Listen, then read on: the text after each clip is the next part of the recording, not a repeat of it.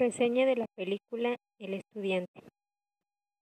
La historia comienza cuando Chano, una persona adulta ya jubilado de 70 años, decide estudiar una carrera universitaria en la ciudad de Guanajuato. Al compartir ese deseo con su familia, le surgen comentarios tanto negativos como positivos.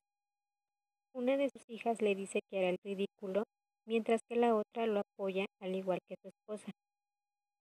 Cuando Chano entra a la universidad, se enfrenta a nuevos retos tanto con sus compañeros de clase como con los mismos docentes. Por la diferencia de edades, Chano se siente incómodo y siente que no encaja con ellos al principio.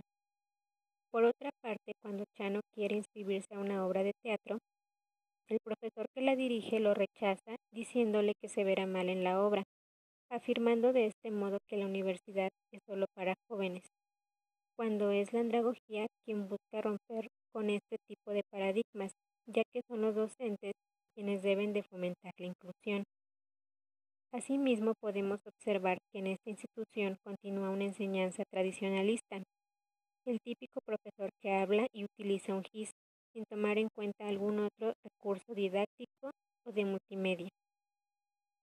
Conforme pasa la historia, podemos observar que la experiencia y conocimientos de Chano son esenciales para que sus compañeros de clase formen una nueva perspectiva de las cosas, que les ayuda a resolver diversas situaciones en sus vidas.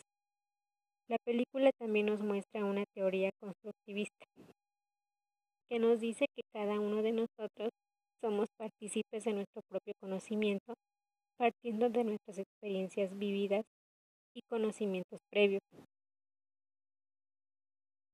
Chano logra hacer aún más de lo que hace el profesor que dirige la obra, ya que ayuda a sus compañeros para que puedan entender la obra que van a representar mediante algunos ejercicios. Por último, Chano vive la pérdida de su esposa. Se deprime, pero al final logra salir adelante con ayuda de la literatura. Considero que la película nos deja un buen aprendizaje, ya que debemos de brindar todo el apoyo necesario a las personas mayores que desean estudiar y superarse. Nunca es tarde para aprender, para realizarse y cumplir sueños que antes no se pudieron realizar. Chano y muchas personas adultas que continúan estudiando y superándose son un claro ejemplo de que con perseverancia y actitud, sin importar la edad y lo que piense el resto de la gente, se pueden lograr muchos sueños y metas.